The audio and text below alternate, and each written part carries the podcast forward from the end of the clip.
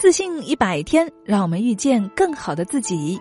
亲爱的朋友们，大家好，我是清新。今天是自信一百的第七十七天。有的人喜欢安静，有的人喜欢热闹。一个人逍遥自在的休闲时光，能够让人放松心情；和许多人在一起狂欢相聚，也能够让人忘却烦恼，心情愉悦。无论是哪一种，都要求我们学会独处的能力。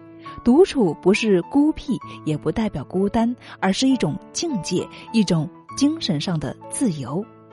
网上曾经流行过一个帖子，检验人的独处指数：一个人吃饭，一个人逛街，到一个人去看电影，一个人去唱卡拉 OK，最高级别的是十级。有的网友发声：一个人做这些事情太尴尬了，绝对做不到。其实，只要拥有了独处的能力，这些事情都可以迎刃而解，还可以提升享受生活的质量。独处的时光可以锻炼人强大的精神力量和丰富的内心世界，可以集中精力探索世界、完善自我。著名作家马德曾经说过：“每一个从苦难中走出来的人，一定是能够独处的人。”他们用这种特别的方式喂养着自己的精神，强大着自己的灵魂。这是生命的寂静独舞。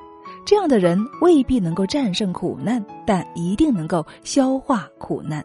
他们用微笑与坚毅挣脱命运的束缚，搀扶着自己走出人生的困境。这就是独处的力量。